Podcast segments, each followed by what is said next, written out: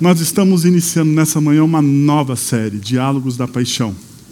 E eu queria ah, começar.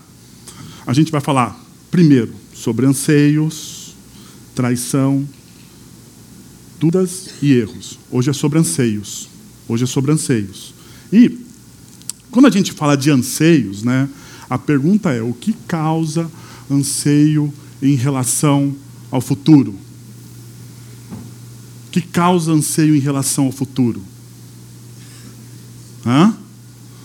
Eu sei que muitas vezes nós oramos a Deus dizendo assim: Deus, por favor, me revela o futuro. Né? Me mostra o que vai acontecer se eu tomar essa decisão, me mostra se eu acontecer, se eu tomar aquela decisão. Ah, bah, bah. Mas, bom, você sabe, isso você ora, mas você sabe qual é a resposta, né? Você sabe? É um grilo. Cri, cri, cri, cri. Já passou por isso? Porque eu já passei por isso. Né? Qual é a resposta? Não se tem essa resposta porque o próprio Deus não se limita a não fazer isso para a gente, para o nosso próprio bem. Para o nosso próprio bem. Por amor a nós, ele não faz isso. Ele não faz isso. Mas mesmo assim a gente continua ansioso com o futuro. Nós lemos passagens bíblicas, se você cultiva a sua espiritualidade cristã, você lê as passagens, você pensa assim: ah, eu devo jogar toda a minha ansiedade, porque diz lá na Bíblia, eu devo jogar toda a minha ansiedade sobre o Senhor. Mas a pergunta é: você consegue fazer isso? Você consegue? Sinceramente. Você até ora, e eu, como eu, você ora por isso. Mas a pergunta é: você consegue? Bom, uma pesquisa do Datafolha, feita entre mais de duas mil pessoas, acima dos 16 anos, ah, com pessoas acima dos 16 anos e para cima dos 80 anos, né, eles pegaram uma, uma margem muito grande e descobriram o seguinte: a verdadeira morte. Brasileiro não teme morrer. Principal, principal pavor é perder a independência. Você acha que isso é verdade? Daí eles colocam lá, eu não vou mostrar toda a pesquisa aqui, senão a gente vai perder muito tempo olhando para números e pesquisa. Mas depois você acessa o site da Datafolha, ou você busca essa pesquisa no Google, e você vai ver que lá, há medo de ficar, há medo de ficar sem dinheiro, daí tal, dependência financeira, dependência emocional, dependência física. O grande número dos brasileiros, a maioria dos brasileiros tem medo dessas dependências, mas dizem que não tem medo da morte. Eu também digo isso. Eu também digo. Eu digo isso baseado na minha fé. Porque eu creio que a, não é um, a morte não é um fim, mas é um início de todas as coisas. Você também deve crer nisso. Se você, tem, se você cultiva, se você desenvolve a sua espiritualidade cristã, você também crê ah, nisso. Você crê e você fala assim: bom, eu não preciso ter medo da morte. A questão é: nós temos medo da morte? Temos. Estava voltando de avião para o Brasil, tinha que fazer uma escala saindo de Orlando, estava eu e o Sauro. A gente estava no aeroporto de Orlando, voltando da conferência da Exponential. Ah, daí ah, eu fui num voo, não sei porquê, mas a gente comprou as passagens juntos, mas daí mudaram os nossos voos. Eu fui num voo, o Sauro foi no outro. Bom para ele. Deixa eu explicar para você, porque daqui a pouco. Né? Eu estava esperando ali no saguão e tal, a gente conversando. Ah, daí, quando começaram a chamar os voos, e a gente foi. Eu entrei lá para o meu voo, feliz da vida, voltando para o Brasil. Ia fazer uma escala de Orlando, a gente ia para Nova York, de Nova York ah, para o Brasil. Imagina um voo turbulento. Você já imaginou? Coloca isso ao quadrado e eleva a décima potência. Foi o que eu passei. Mas assim, não foi um período de um voo turbulento. Foi o voo inteiro. Daí, daí quando o comandante, depois, ah, sei lá, eu não me lembro assim, horas, umas quatro, cinco horas de voo, né, alguma coisa assim. Ah, depois desse tempo voando ali, é, o comandante avisa, né, a gente vai descer. E a turbulência começa a piorar. E o, e o cara começa a acelerar aquele avião. E na minha cabeça, assim, é, diante de uma lombada, nossa, era, eu freio, mas ele estava acelerando o avião. Ele estava acelerando. Eu acho que tem a lógica dele, ele é treinado para isso. Não estou. Eu, graças a Deus ele estava lá, porque eu teria parado a aeronave naquele momento. E eu falei assim: Senhor, por favor, hoje não. Hoje não. Abençoa. Eu fiz uma oração e Deus me atendeu na oração, porque apesar da turbulência, estou aqui com vocês hoje. É, Deus é bom. Deus é bom, mas mostra que a gente pode falar assim: nós não temos medo da morte até a gente se encontrar com a morte. Por quê? Porque a nossa cultura, a nossa sociedade diz o seguinte: que a nossa vida é infinita, que a nossa vida é longa, a gente nunca conta com o acaso. A gente não acha que ao sair do, do, do, nosso encontro aqui, a gente pode se dar de cara com a morte e, e, e não tem conversa. Não tem volta depois. Vamos marcar outro dia. Não existe isso. Não existe.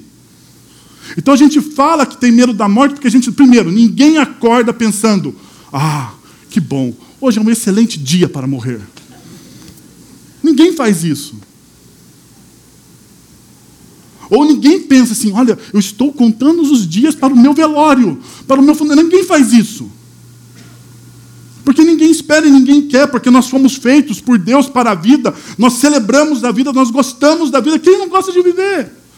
Então, essa pesquisa, só por isso que eu falei para vocês. Se vocês concordaram no coração, vocês dizem, está errada. Porque a gente fala que não tem medo da morte.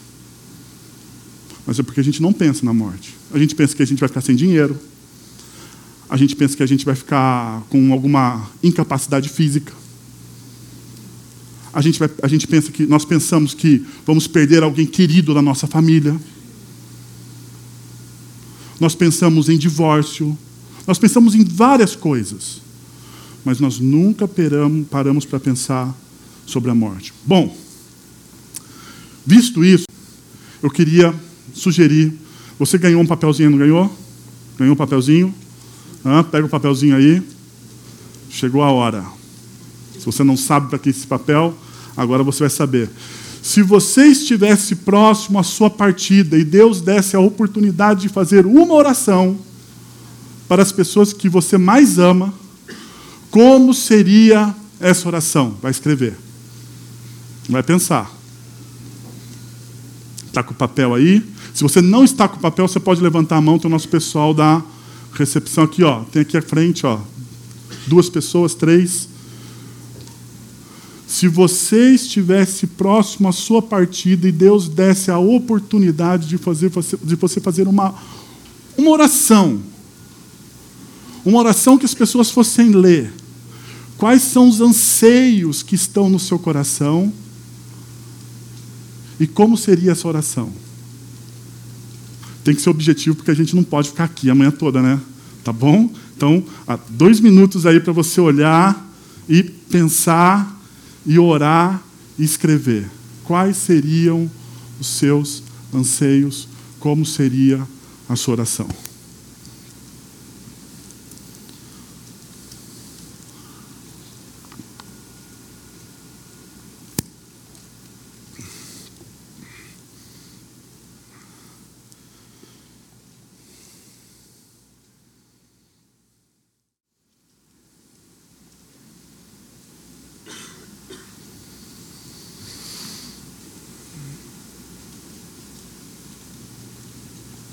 Ok. Você vai terminando a sua oração aí. E eu vou continuar aqui, porque hoje o nosso tema é sobre diálogos entre anseios e futuro.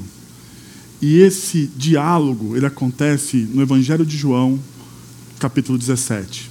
Evangelho de João, capítulo 17. É a oração de Jesus. É um dia que Jesus faz a, a, sua maior oração, a oração mais longa que tem, uh, e ele faz essa oração pelos seus discípulos. Eu gostaria de mostrar para vocês algumas coisas importantes antes da gente começar, para você ter em mente. Primeiro, o pensamento de Jesus em sua oração no capítulo 17 do Evangelho de João não é linear.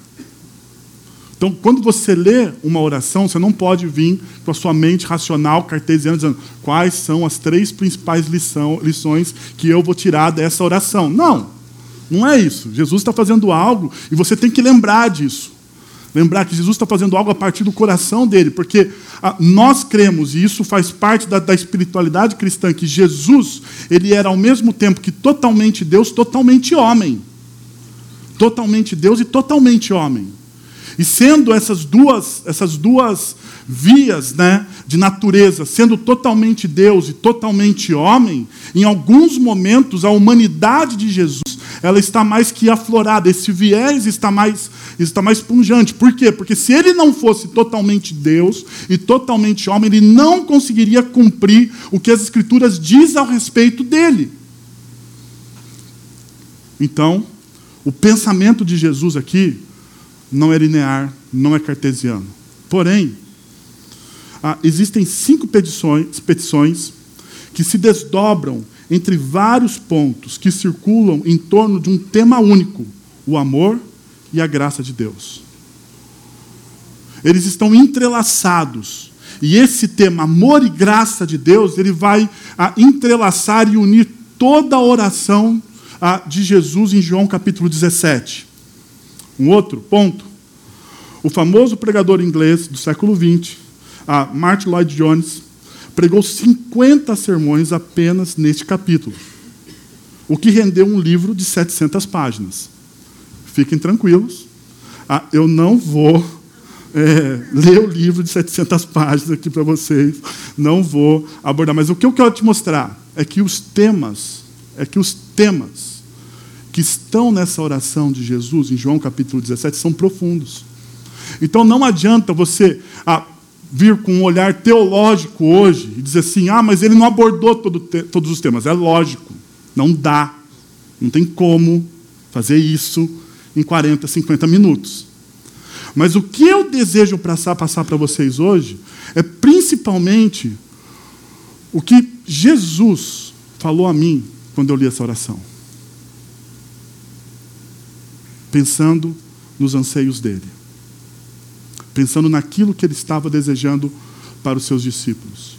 E como eu apliquei isso na minha vida. Então, eu não vou ler o texto todo, mas todos os trechos que eu vou tirar, e todos os pontos, e todos os princípios que eu vou colocar para você aqui, estão ah, baseados na oração e no capítulo 17 de João.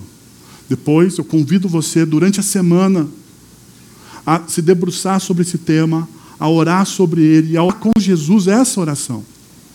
Bom, primeiro, a, o primeiro anseio de Jesus, identidade. Olha o que diz, versículos 9 e 10, diz assim: Eu rogo por eles, por aqueles que me deste, pois são teus, tudo o que tenho é teu, e tudo o que tens é meu. E para você ter, e para você ter identidade, você precisa o quê? Primeiro, pertencer. Você, a sua identidade é construída a partir de um sentimento de pertencimento. A qual mundo eu pertenço? A qual, a qual grupo de pessoas eu pertenço? A quem eu pertenço? Não é? Porque se você não tem esse sentimento de pertencer a algo, a alguém, a um movimento, você se sente perdido porque você não pertence a ninguém, logo você está abandonado, sozinho. Você não entende qual é a sua missão, porque esse sentimento de pertencer nos norteia em nossa missão, em aquilo que nós devemos cumprir. Então, pertencer a algo muito importante, ele diz: Olha, eu rogo por eles, ah, pois, pois são teus. Eu rogo por eles, Jesus está dizendo: Pai, eu rogo por essas pessoas, pois essas pessoas, eles são teus. Você Queira ou não queira, acredite ou não acredite, você pertence a Deus. Isso não é uma coisa que você escolhe. Porque a gente, muito, muito da nossa espiritualidade está baseada no nosso humanismo, né? naquilo que eu escolho. Ah, eu escolho, eu, a gente até fala assim, de maneira errada, né? mas a gente fala, ah, eu me converti no dia tal, no tempo tal, no momento tal, eu me. Parece que existia uma força, né? Você tem o poder de fazer algumas escolhas. Não tem. Isso é uma ideia nossa. Isso vem a partir da gente, da nossa cultura. A nossa cultura, o humanismo e o individualismo dizem que nós pertencemos a nós mesmos. O humanismo e o individualismo diz: você se pertence. Então é jargões populares, seu corpo, suas regras. É tudo seu. Não importa quem está do seu lado. Não, é tudo seu. Então você se pertence. A pergunta é: você se pertencer, ou, ou a sociedade dizer para a gente, ou a nossa cultura gritar aos nossos ouvidos, não, você é isso, você é humanista, o seu o centro, o seu centro é o seu umbigo, o seu coração. Isso está resolvendo o nosso problema? Vamos ser sinceros. Isso resolve nossas crises? Você viver pelas suas regras, até hoje, até hoje, resolveu as crises? Deixou seu casamento melhor? Os seus filhos estão mais dóceis? O sucesso chegou, o sucesso profissional chegou, porque são suas regras. Você viver para você mesmo. O mundo se tornou melhor. O mundo em que você vive, não estou dizendo o mundo Brasil. Não, o mundo, o seu micromundo, o, momento, o lugar que você vive, a empresa que você atua, a família ao qual você tem comunhão, ficou melhor?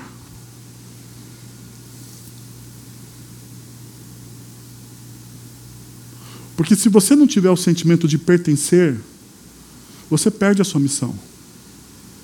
Você pertence a quem? Você serve para quê? Ou a quem você serve? A você mesmo? E a Bíblia diz uma coisa muito interessante. A Bíblia diz que o nosso coração ele é enganoso. Já passou por isso? Já passou a, por essa situação de descobrir que o, seu, que o seu coração se engana? Você fez uma escolha, seja ela profissional, sentimental, seja ela qual for a escolha que você fez. Você fez uma escolha e você percebeu: nossa, não deu. Ou não era isso que eu queria.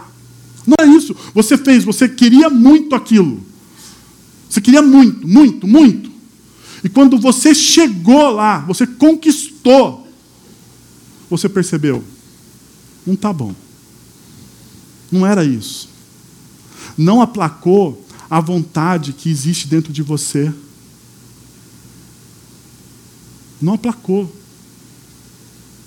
Não, não diminuiu.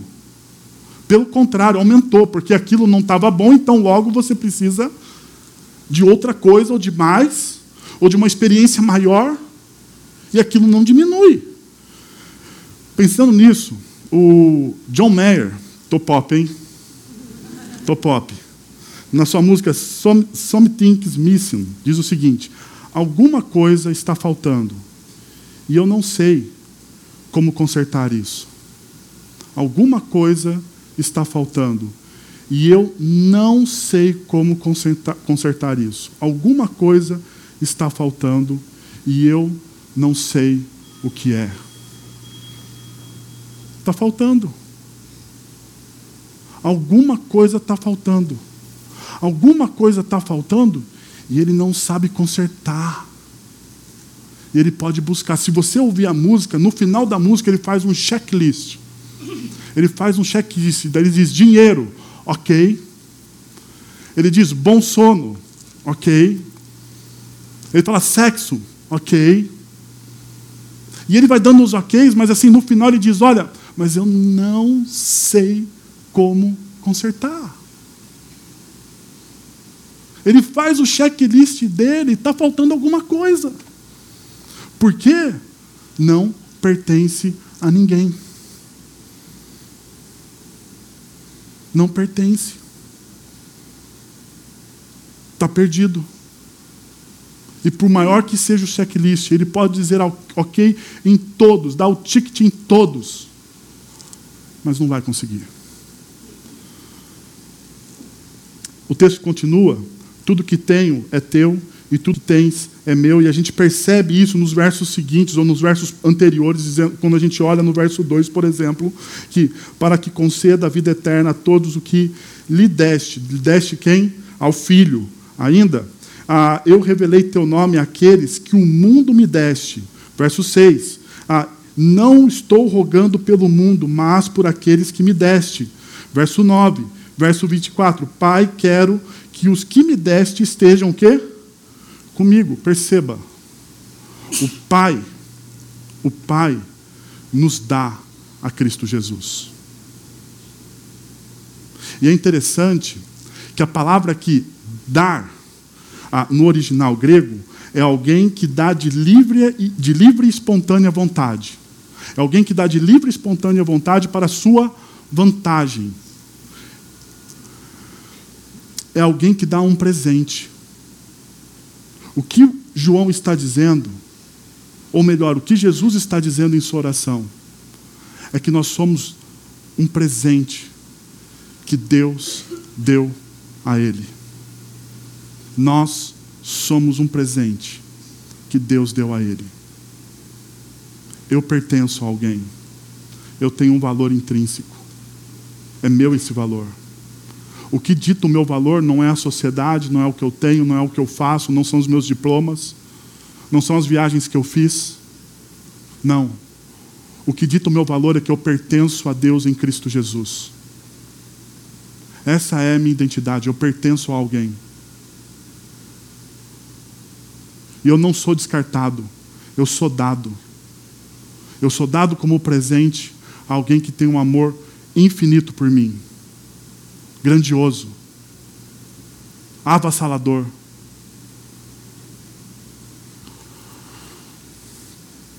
Mas a identidade nossa, ela não é só baseada no sentimento de pertencer, mas também segurança. Para você construir uma identidade saudável, você tem que pertencer e você tem que estar o quê? Seguro. Você tem que estar seguro. Isso faz parte. E o texto continua dizendo: Pai Santo, protege-os em teu nome, o nome que tu me deste. Perceba, Jesus ele usa aqui um imperativo. Pai Santo, protege-os. Protege-os em teu nome. É uma ênfase. Ah, é difícil de falar isso porque a gente tem algumas correntes teológicas né, que dizem que a gente pode dar ordem a Deus. Mas aqui vamos lembrar: é Jesus, o Filho, o Deus Filho, falando com Deus Pai, com todo o respeito. Ele diz: Pai, se tem alguma coisa que eu quero te pedir por essas pessoas, pelos meus discípulos, é segurança, é proteção. Protege-os. É uma ênfase. E a pergunta é: mas por que Jesus ele é tão enfático ah, nesse pedido? Verso 15: Não rogo que os tires do mundo mas que os protejas do quem? Do maligno. Não rogo que os tires do mundo. Então, primeira coisa que a gente percebe aqui é que não existe alienação, mas sim resistência. Jesus não está falando assim, ó, ah, você deve viver, viver alienado do mundo. Não, não rogo que os tires do mundo. Não tire esse pessoal do mundo, deixa eles lá para fazer a diferença. Resistência, perceba o porquê da resistência no verso 14. Deles a tua palavra e o mundo os odiou, pois eles não são do mundo, como também não sou. Vamos de novo aqui. Deles a tua palavra e o mundo os odiou. Existe um sistema em conflito com o outro a ética do reino versus a ética do mundo. E daí, quando você fala assim, poxa, ah, Deus realmente se revelou ao meu coração, Deus me encontrou na minha história, Deus mudou a minha vida, Deus está mudando os meus pensamentos, Deus está mudando a forma com que eu enxergo ou que eu interpreto a vida a partir do seu evangelho e eu estou sendo tocado. Daí você vai lá e lê o Sermão do Monte a partir de Mateus capítulo 5 e você fala: Uau, eu quero viver esse negócio. o que vai acontecer com você?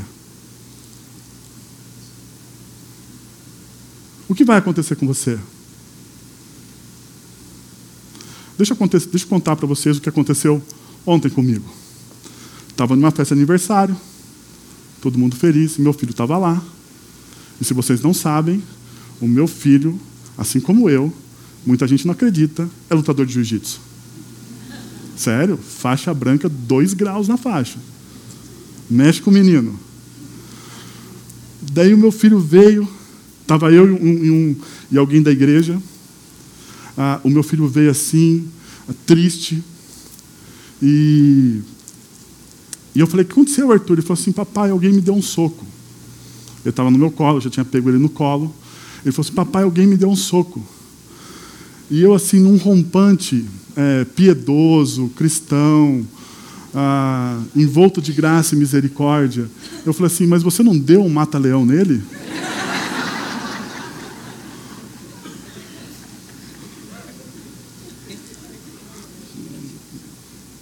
Daí eu, o, o, meu amigo, que é um cristão, ao qual que caminha comigo, e é mais crente do que eu, lógico, né? mais, mais, uma fé muito mais madura do que a minha, olhou para mim e falou assim: um mata-leão? Daí eu pensei o que eu falei, eu falei assim. Daí ele falou, na verdade, falou assim: mas Jesus não ensina a gente dar a outra face?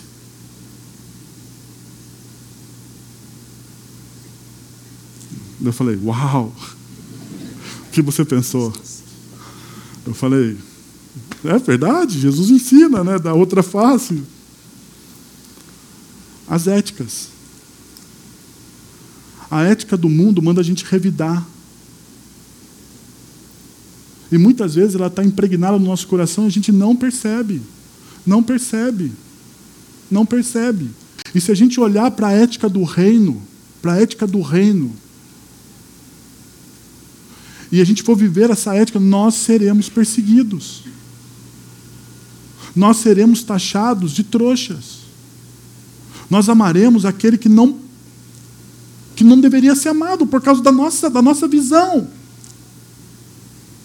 E ao invés da gente emprestar o dinheiro que a gente tanto adora, que é o Deus do nosso século, a gente vai dar aquilo que é nosso. Ao invés da gente revidar com o mata-leão, a gente vai deixar, vai dizer para olhar nos olhos daquela pessoa e dizer assim: Eu te perdoo, eu te perdoo pelo que você me fez. Porque essa é a ética do reino. E quando você começa a viver a ética do reino, você passa a ser perseguido. Você passa a ser perseguido pelos outros, mas existe uma perseguição interna do seu próprio coração.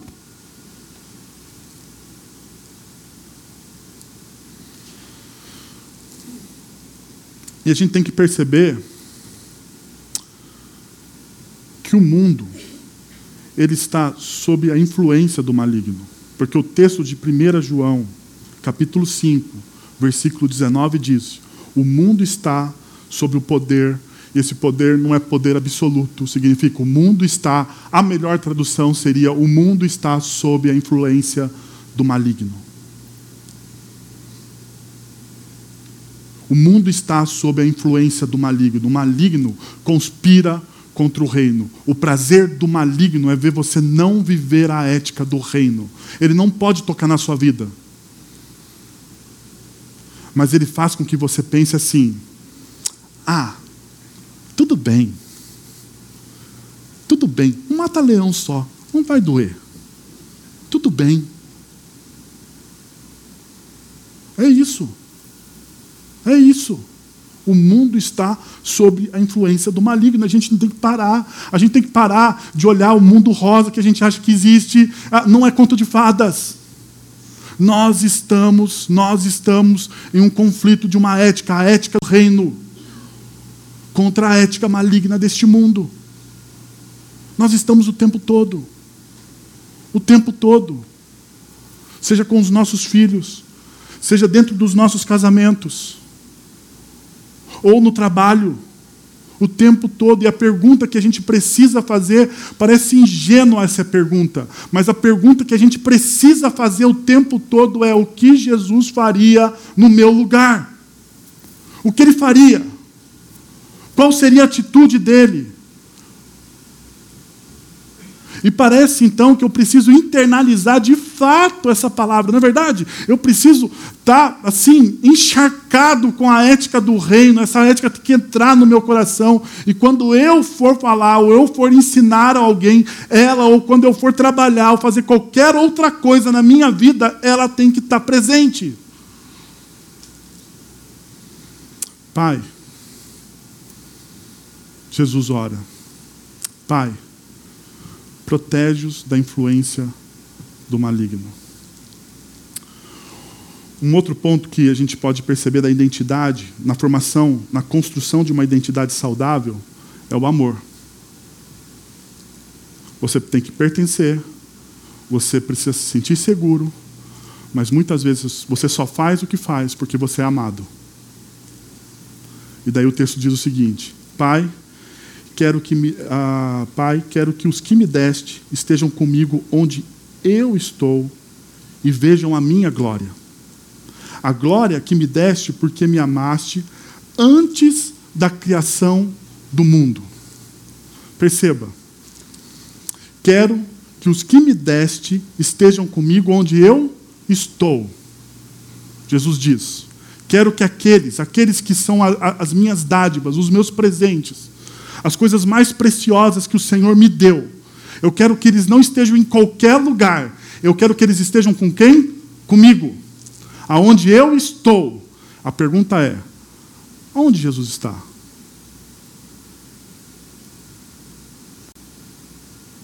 O texto de Paulo, em Colossenses capítulo 3, versículo 3, diz: A sua vida está escondida, está escondida com Cristo em Deus. É a mesma linguagem. Você está guardado em Cristo com Deus, escondido nele. Perceba a última linha do versículo. Me amaste antes da criação do mundo. Aonde você está? Escondido. Em Cristo. E Cristo é amado por quem? Por Deus o Pai. E se Cristo é amado por Deus o Pai, e você está em Cristo Jesus, você é o quê? Amado. Você é amado. Você é amado. Mas você não é amado agora. Você é amado desde quando? E isso é fantástico. Isso, isso molda a minha vida. Eu não sou amado agora. Eu não sou amado porque eu me tornei um bom menino. Eu não sou amado porque a minha história foi a melhor história, a história mais legal, a história do joinha. Não. Eu não, não sou amado pelas minhas virtudes. Eu não sou amado pelas minhas bondades. Não, eu sou amado desde quando? Desde quando? Antes da criação do mundo. Eu sou amado já. Eu sou amado antes da criação do mundo. Por isso que o apóstolo Paulo diz em uma das suas cartas que todos aqueles que estão em Cristo Jesus são poema de Deus. Poema. E o poema é a linguagem do quê? Do amor. Do amor. Mas esse aqui é o primeiro anseio de Jesus. Jesus fala assim: olha, vocês têm que ter uma identidade, uma identidade firmada a quem vocês pertencem, segurando porque vocês estão seguros em Cristo Jesus e amados porque vocês são amados antes da fundação do mundo. Agora vem comigo. Mostra-se também um segundo anseio que eu identifiquei no texto, que a partir do versículo 20 diz o seguinte: Minha oração não é apenas por eles, rogo também por aqueles que crerão em mim, por meio da mensagem deles que eles sejam levados à plena unidade, para que o mundo saiba que tu me enviaste e os amaste como igualmente me amaste. Agora, perceba, minha oração não é apenas por quem? Por eles. Eles quem? Discípulos imediatos. Os doze que estavam com Jesus lá ouvindo ele orar. Daí, Jesus diz o seguinte: ó, a minha oração não é por eles, Mas eles vão, esses aqui vão, ah, algumas pessoas vão crer em mim por causa da mensagem dessas pessoas. A minha oração é por aqueles que virão depois deles também, ou seja, por nós. Olha que beleza. Por nós, nós estamos nos planos. Isso é bom. E daí o texto diz o seguinte: que sejam levados à plena unidade. E aqui, isso aqui é um soco no estômago contra a nossa cultura individualista. Que eles sejam levados à plena. A palavra plena aqui significa perfeita. Perfeita, total, totalidade. Que eles sejam levados ao quê? A uma plena amizade. A uma plena unidade. A uma plena comunhão. A pergunta é: como? Como? Como nós podemos ir a uma plena comunhão? Porque se você perceber, no nosso auditório a gente fica especializado a uma coisa, na é verdade? A quem senta, a quem está na posição de vocês. Qual que é a especialidade de vocês? Nucas. Né? Você sempre está vendo a nuca de alguém, nunca o rosto. Não é verdade? Você sabe porque a pessoa não veio porque aquela nuca faltou. Né? Você, você olha e fala assim, ah, aquela nuca faltou hoje, ela não veio. Né? Porque você não sabe o nome. Você não sabe o nome, muitas vezes. De quem está ao seu lado, atrás, à frente de você, não sabe. Daí o texto diz: olha, vocês precisam ser levados à plena unidade. Também eu sei que você está pensando. Está falando assim, ah, mas como a gente vai ser levado à plena unidade? Olha o tamanho dessa igreja. Quatro, quatro encontros, quatro campos. Como esse negócio vai acontecer? Segura a onda aí. Vem comigo. O texto diz, versículos 21 e 22. Primeiro, para que todos sejam um. Pai, como tu está em mim e eu em ti, que eles também estejam em nós, para que o mundo crie, creia que tu me enviaste. Deles a tua glória que me deste, para que eles sejam um, assim como nós somos um. Eu neles e tu em mim. Perceba que eles também sejam um. Que eles sejam um como quem? Como? Como Deus, como a Trindade. Olha, Pai, que eles sejam um, como também nós somos um. Como também nós somos. Mas assim, ó, assim como nós somos, eu neles e eles em mim. A pergunta é: o que eles estão experimentando aqui é relacionamento ou aliança? Porque hoje eu faço uma diferença sobre isso. Relacionamento ou aliança? Deixa eu dar um exemplo para vocês. Relacionamento. Relacionamento é aquele negócio de festa, cara coisa legal, né? A gente se reúne. Brasileiro é um bicho relacional, né? Todo mundo se reúne, todo mundo gosta de ah, churrasco final de semana, amigos. Sexta-feira é o dia mundial de se encontrar com amigos no Brasil, né? Então a gente se encontra, happy hour, e a gente conversa, a gente dá risada, a gente fala, e a gente, poxa, é demais a nossa cultura relacional. Aliança. Aliança você dá permissão e direito para quem caminha com você confrontar você. Isso é aliança. Aliança é eu andar com o Fernando e falar assim: Fernando, cara, ah, você me desculpa, mas a forma com que você está vivendo a sua vida profissional não condiz com o reino de Deus ou com a ética do reino. E o Fernando, porque tem uma aliança comigo, não tem o direito de fazer bico. Até pode. Até pode. Mas não tem o direito de falar, ou de virar as costas, ou dizer o Wellington não é mais meu amigo. Porque nós somos muito bons de relacionamento, nós somos muito bons de relacionamentos superficiais. Nós perguntamos para a pessoa: como você está? E a pessoa fala: ah, eu não estou bem. A gente já foge, porque a gente não quer ouvir. Porque a gente não quer ouvir o que a pessoa tem a dizer, então a gente foge. Aliança não significa que eu tenho que estar todo dia com os meus amigos, que eu tenho que viver com todo mundo.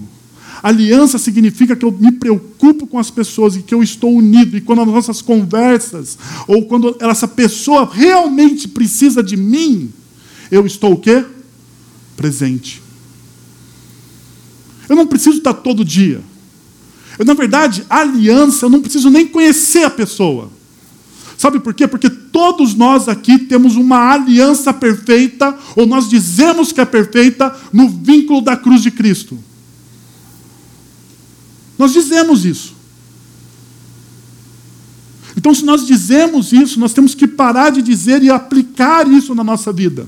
Eu não preciso conhecer alguém da comunidade, ou esse alguém ser próximo, para eu ajudar. Seja ela de qual forma for, até mesmo com a correção. Até mesmo com a correção, porque se aquela pessoa, eu reconheço que aquela pessoa é alguém que ama Jesus, que caminha com Deus, ela tem o direito, às vezes, de me corrigir. Ela tem o direito, às vezes, de me corrigir.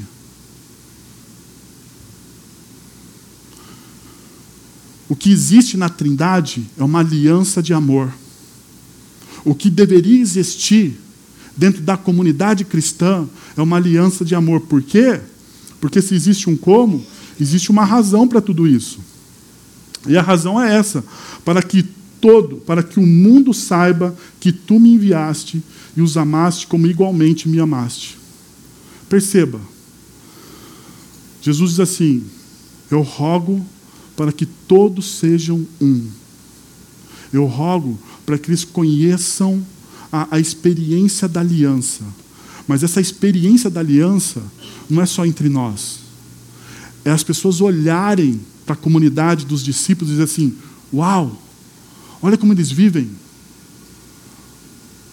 Cara, olha como, olha como o Wellington vive, olha como, olha como eles, olha como o Fernando vive ah, com, aquela, com aquelas pessoas. Eu quero isso também para mim. Olha como eles se preocupam. Olha como o Sauro, olha, Olha como, olha como eles vivem. Eu quero participar disso, porque as pessoas vão descobrir o quanto é bom participar do reino de Deus, vendo o quê? A nossa aliança. A nossa aliança. O quanto eu me preocupo com aquele que está ao meu lado. Daí o paradigma muda. Daí você pode chegar para alguém e às vezes você vê que a pessoa está mal. Mesmo hoje, após o nosso encontro, você olha no rosto da pessoa e você, não, e você sabe que aquela pessoa não é assim. Você pode parar essa pessoa e falar assim: ó, você não precisa me contar o que você está passando, mas eu posso orar por você? Isso é aliança. Isso é aliança. Olha, e se você precisar de qualquer coisa, Aqui está meu telefone, você pode me ligar. Isso é aliança. Isso é aliança. Por quê? Perceba, o apóstolo Paulo, em todas as suas cartas, ele vai trabalhar aquilo que nós chamamos de mandamentos recíprocos. Amai-vos uns aos outros, suportai-vos uns aos outros, perdoai-vos uns aos outros, servi uns aos outros, levai as cargas uns dos outros, orai uns pelos outros, honrai uns aos outros. Isso está recheado dentro da do, das cartas do apóstolo Paulo. Ele fala: isso são os mandamentos recíprocos. Olha, você deve olhar para o outro. E isso é dentro da comunidade. Ainda, existe o anseio por crescimento. E o texto diz: Santificai-os na verdade, a tua palavra é verdade. Assim como me enviaste ao mundo, eu os enviei ao mundo. Em favor deles, eu me santifico, para que também eles sejam santificados pela verdade. E a palavra aqui, santificação, a gente olha muitas vezes e tem um certo medo dessa palavra, né? Eu também tinha, né? Porque a gente acha que santo é uma pessoa assim, santo, está no altar, né? É esse cara, ele fez tudo diferente do que eu fiz na vida dele, na minha vida. Esse cara é santo. Não. Santificai-vos aqui significa você ter atitudes diárias para o seu crescimento espiritual, atitudes diárias que vão mudar a sua vida e a forma com que você vive. Mas são pequenas atitudes, não são grandes. Você pode começar por aquilo que é pequeno. Então a santificação é algo muito mais palpável e real do que você imagina. São as coisas pequenas do dia a dia, são a forma como você fala ou a forma como você ah, recebe uma informação. Isso tudo tem a ver com a sua santificação. Então, a palavra a, como fonte de crescimento e transformação. Perceba que nós somos santificados não por nós mesmos, mas nós somos santificados na verdade. Daí o apóstolo João, ou melhor dizendo, Jesus em sua oração, define o que é a verdade. A tua palavra é a verdade. Para você crescer espiritualmente, você tem que ler você tem que ouvir a Bíblia. Você tem que dar um jeito. Ah, pastor, não gosto de ler. Olha, tem um monte de aplicativo no celular. Não sei se você sabe. Não sei se você sabe, mas você vai lá na, na, na, na sei lá, no App Store do seu, do, seu, do, seu, do seu celular. Você vai achar lá um monte de aplicativo, o qual você pode ouvir a Bíblia. Já que você não quer ler, lê a Bíblia. Ouve, pelo menos, né? Ouve, ouve. Vai no carro, vai ouvindo vai dormir. Dorme ouvindo a Bíblia, não tem problema nenhum. Faz bem, mal não vai fazer. Mas ouve. É a verdade que transforma você. Se você não tem contato com a verdade, me desculpa, você não vai ser transformado. Não tem essa possibilidade. Ah, eu quero ser transformado. Daí você ora, ora, ora, ora, ora, ora por transformação, mas você não lê uma vírgula, você não escuta nada a respeito do que Deus tem para a sua vida. Não adianta. Ainda, o texto mostra: eu me santifico para que também eles sejam santificados na verdade. Jesus se santifica confiando e obedecendo à vontade do Pai. Então Jesus nos dá um exemplo de santificação. Não é porque ele precisava ser santificado. Ele já era. Ele já era perfeito. Mas ele nos dá o exemplo. Ele fala assim: o tempo todo, Jesus ele confia absolutamente no que Deus está fazendo na vida dele. Ele confia do, no plano do começo ao fim do plano. Ele sabe que Deus o ama e que tudo o que está acontecendo na vida dele é porque Deus planejou e Deus o amou dessa forma. E as coisas estão acontecendo. Ele confia muito no Deus. E ele se rende à vontade de Deus, ele se rende à ética do reino. As escolhas de Jesus não são feitas a partir da humanidade dele, mas é feita a partir daquilo que ele conhece do Pai, do amor do Pai. O problema é que as nossas escolhas são feitas muitas vezes a partir do eu. Não é? Do eu. E daí a gente se mete em rascada, se mete em fria. As coisas dão errada. E daí a gente fala assim: Deus, me livra. Me livra de mim mesmo. Porque essa deveria ser a sua oração, né? Senhor, por favor, me livra de mim mesmo. Eu, eu oro assim. Eu tão sério, eu oro assim. Senhor, olha, eu sou um cara que se mete em cada enrascada. Geralmente quem fala demais se mete em enrascada. E eu me meto em enrascada direto. Então, a gente precisa olhar para isso e perceber o quanto Jesus confiou em Deus, mesmo indo para a morte e morte de cruz. Ele percebe que, mesmo na dor, Deus o ama. E é isso que o sustenta. É isso que o sustenta. Último. Anseio. O último anseio de Jesus, plenitude. Agora vou para ti, mas digo essas coisas quando ainda estou no mundo, para que eles tenham para que eles tenham a plenitude da minha alegria. Para que eles tenham a plenitude da minha alegria. A pergunta é: como? Eu quero isso. Eu quero, você não quer? Como? Jesus ele diz no verso 3: Essa é a vida eterna, que te conheçam o único Deus verdadeiro e a Jesus Cristo a quem enviaste. Essa é a plenitude de toda a vida, porque vida eterna, vida eterna, para quem crê no reino de Deus, e na mensagem que nós aqui da Chácara Primavera pregamos a respeito do reino de Deus, vida do reino de Deus começa agora. Começa agora. Ela não é perfeita agora, mas ela começa agora, a partir do momento que você se rende a Jesus, a sua vida eterna começou. A partir do momento que você reconhece que Deus é o único e que Ele enviou Jesus por morrer por você, você começa a experimentar essa alegria plena. Perceba que isso é recorrente no texto. Eu os fiz conhecer o teu nome. Agora percebe aqui. E eu vou continuar a fazê-lo. Jesus ele fez uma coisa lá no passado.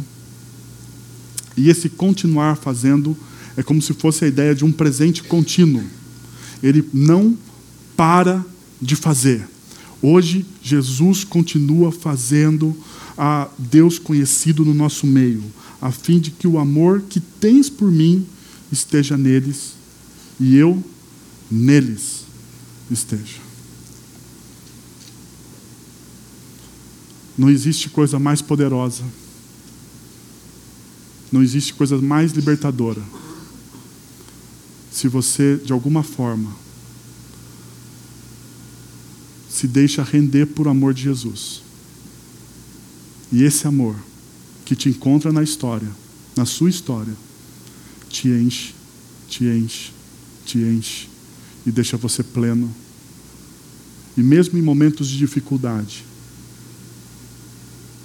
quando alguém te diz alguma coisa, ou te dá uma má notícia, que você não queria ouvir, ou acontece um fato, ou você é assaltado por um desespero, você se abala, mas o seu coração tem esperança. Por quê?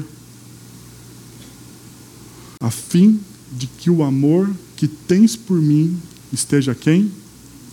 Neles. Em vocês. Eu queria então convidar você a pegar a sua oração que você fez agora de pouco. Está com ela aí? Pega ela aí. E se você está com ela aí, diante dos anseios de Jesus para a vida de seus discípulos, quais são as atitudes práticas que você precisa tomar? Quais são as atitudes práticas? Você tem que tomar uma diante dos anseios que você ouviu. Quais são as atitudes práticas? Reescreva a sua oração a partir do que Deus fez em seu coração. Você percebeu? Você orou? Você ouviu a mensagem? Eu quero convidar você a fazer uma coisa. Reescreva a sua oração a partir do que Deus fez hoje no seu coração. Talvez algumas coisas que estão na sua oração aí são egoístas demais. É baseada nessa ética individualista nossa. E você precisa arriscar elas. E ao invés de você colocar somente a primeira pessoa na conjugação eu, eu, eu, eu, você precisa colocar nós. Eu não estou dizendo nós como comunidade, não, mas talvez nós como família. Nós como família.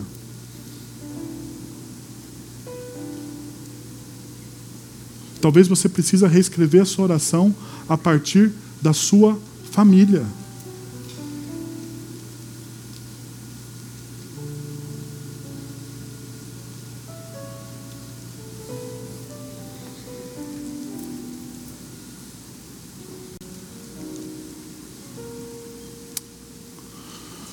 Pai, nós queremos te agradecer, Senhor, pela tua palavra.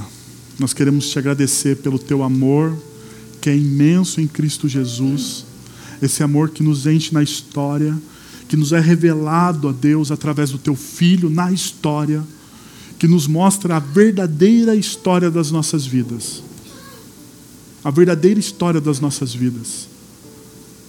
Muito obrigado, Pai, por esse amor. Muito obrigado por esse amor que nos dá o sentido de pertencer a Deus. Nós pertencemos ao Senhor, nós estamos seguros nas tuas mãos, e o seu amor por nós é inabalável, Deus. É inabalável. Então, Senhor, que esse amor que é grande e transborda em nossos corações, ele consiga vazar, Senhor, para a nossa comunidade, para com o outro. Ele não seja retido no meu coração, mas ele vaze, ó Deus, através das minhas atitudes, que eu viva de fato e de verdade a ética do reino, Senhor. Pai, que esse amor, ó Deus, faça com que eu tenha pequenas atitudes de crescimento. Que eu tenha vontade, Deus, de crescer, de me santificar por amor a Ti. Por amor àquilo que o Senhor fez na cruz do Calvário por mim. E Senhor, nos dá a plena alegria da Tua salvação, Pai. Existem hoje aqui corações abatidos, que estão sofrendo, ó Deus, porque amam ao Senhor, ó Pai, porque estão vivendo segundo a tua ética, segundo a ética do teu reino.